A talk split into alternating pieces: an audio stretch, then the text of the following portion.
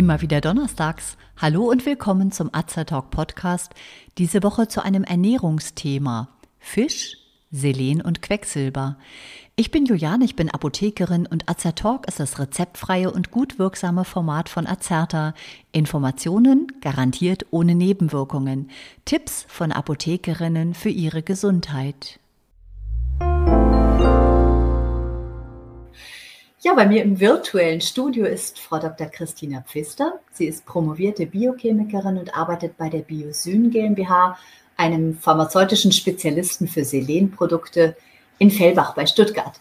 Ich möchte in den nächsten zehn Minuten von ihr erfahren, was Selen ist, in welchem Zusammenhang Selen und Quecksilber in Bezug auf das Nahrungsmittel Fisch stehen und ob es eigentlich gesund ist, wenn ich viel Fisch esse und wenn ja, welche Fische sollte ich denn bevorzugen und wie schaut das Ganze bei Kindern aus? Frau Dr. Pfister, ganz kurz zum Einstieg. Was ist eigentlich Selen und wofür benötigt der Körper das Selen? Selen ist ein essentielles Spurenelement. Das heißt, auf der einen Seite, nur, wir brauchen es nur in Spuren, also in sehr kleinen Mengen.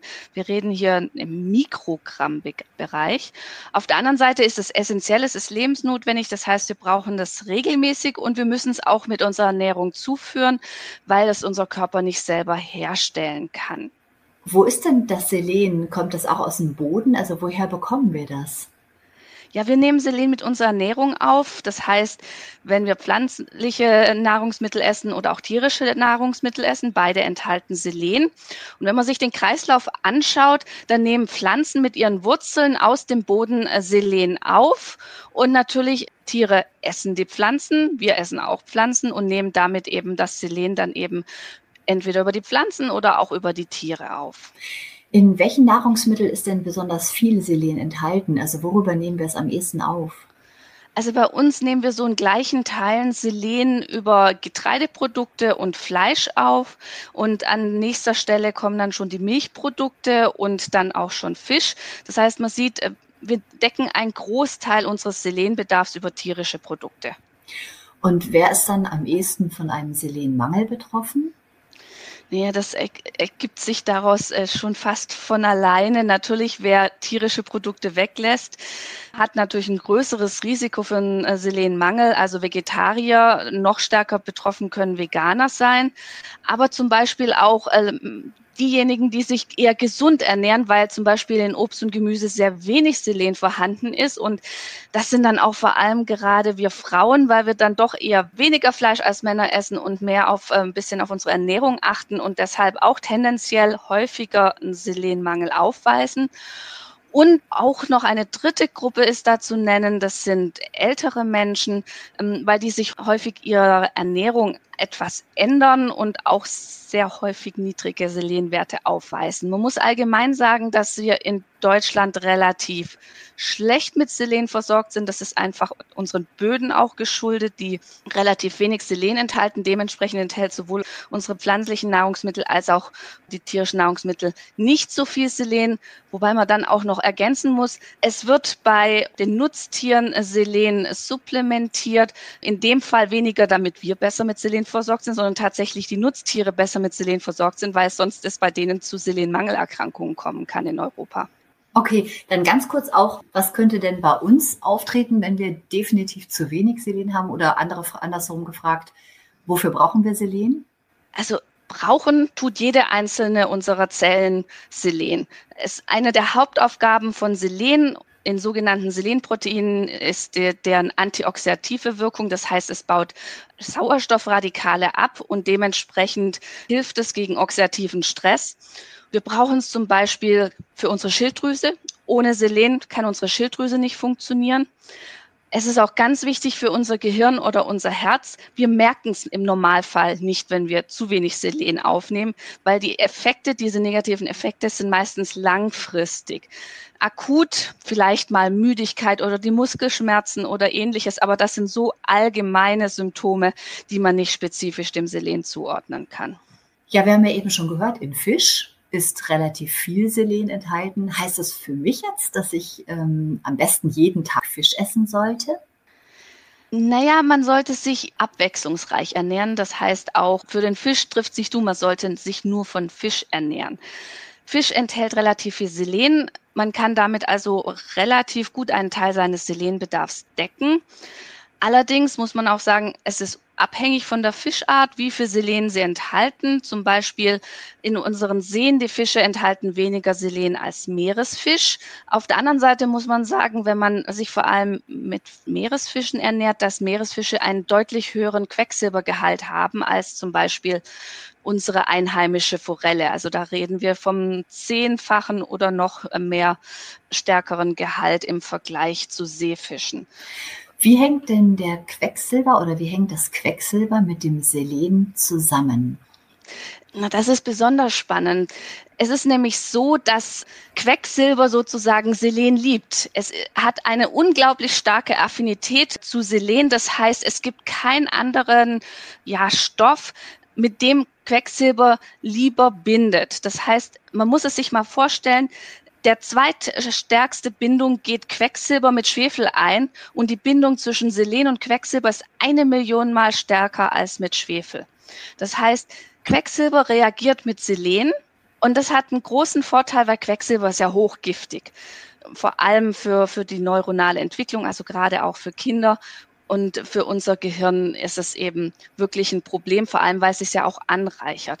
Dementsprechend kann man diesen höheren Quecksilbergehalt in Fischen dem gegenwirken, dass die eben auch einen höheren Gehalt an Selen enthalten. Das bedeutet also für, mich jetzt zum Verständnis, je höher der Quecksilbergehalt ist, desto mehr Substanz, und in diesem Fall kann das das Selen auch leisten, bräuchte ich, um das Quecksilber zu binden. Und Selen bindet praktisch Quecksilber, denn diese Struktur aus Quecksilber und Selen kann der Körper nicht verwenden und nicht aufschließen. Er ist für ihn dann aber auch weniger giftig als das reine Quecksilber. Ist das richtig?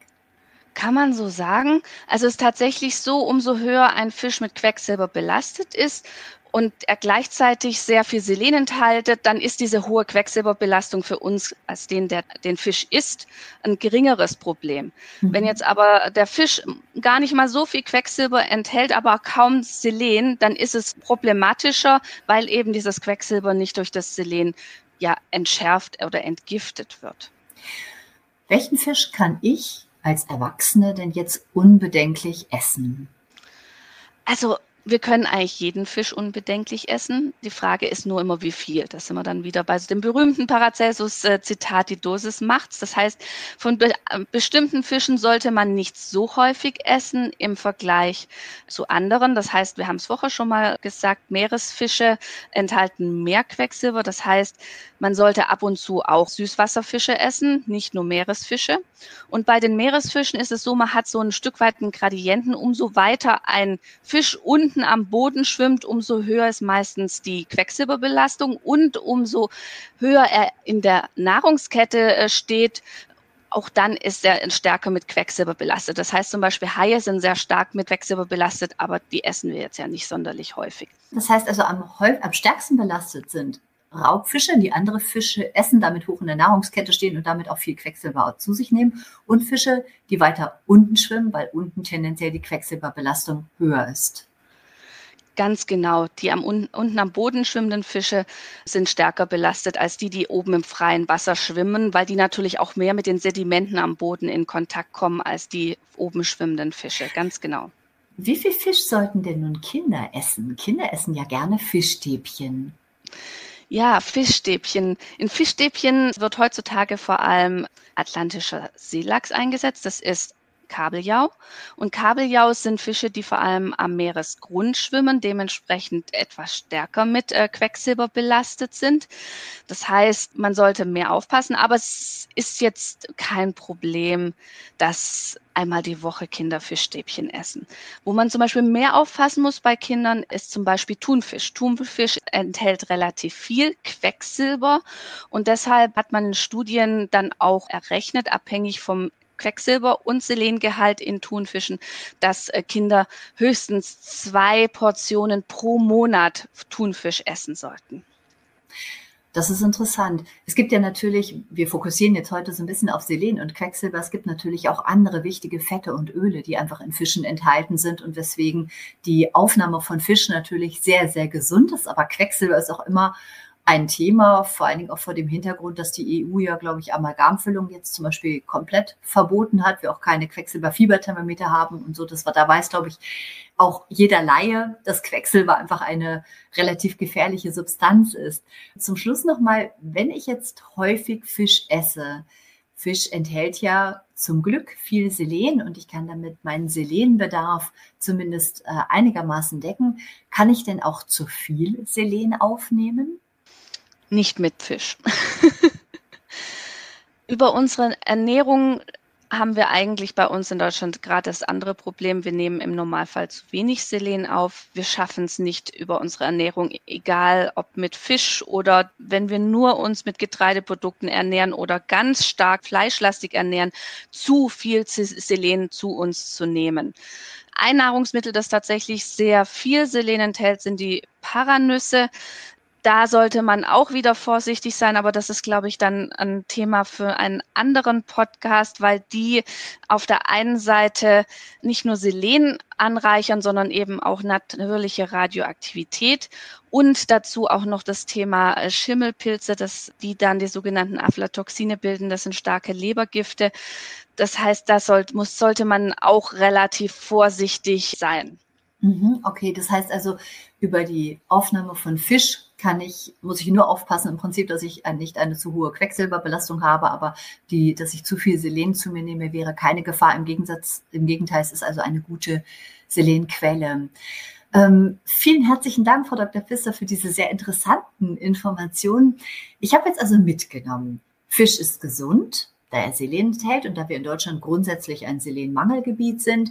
Ich benötige also Selen für sehr, sehr viele Funktionen in meinem Körper, unter anderem für die Schilddrüse und viele, für viele andere äh, Funktionen.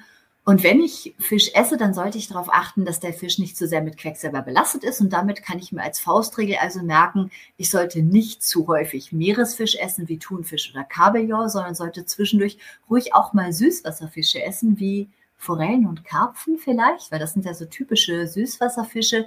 Interessant finde ich dabei, dass man, wenn man so in die Läden geht und schaut, dass einem ja immer mehr die exotischen Fische angeboten werden und so der heimische, äh, die heimische Forelle sozusagen immer so, naja, so ein Schattendasein führt. Aber hinsichtlich der Quecksilberbelastung wäre das die bessere Wahl. Ist das richtig?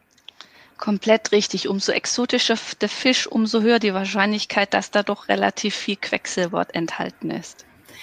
Prima, dann danke ich Ihnen ganz, ganz herzlich, dass Sie heute hier virtuell bei uns waren. Ich freue mich auf einen nächsten Podcast-Beitrag mit Ihnen und tausend Dank für die super Informationen. Gerne und vielen Dank für die Einladung.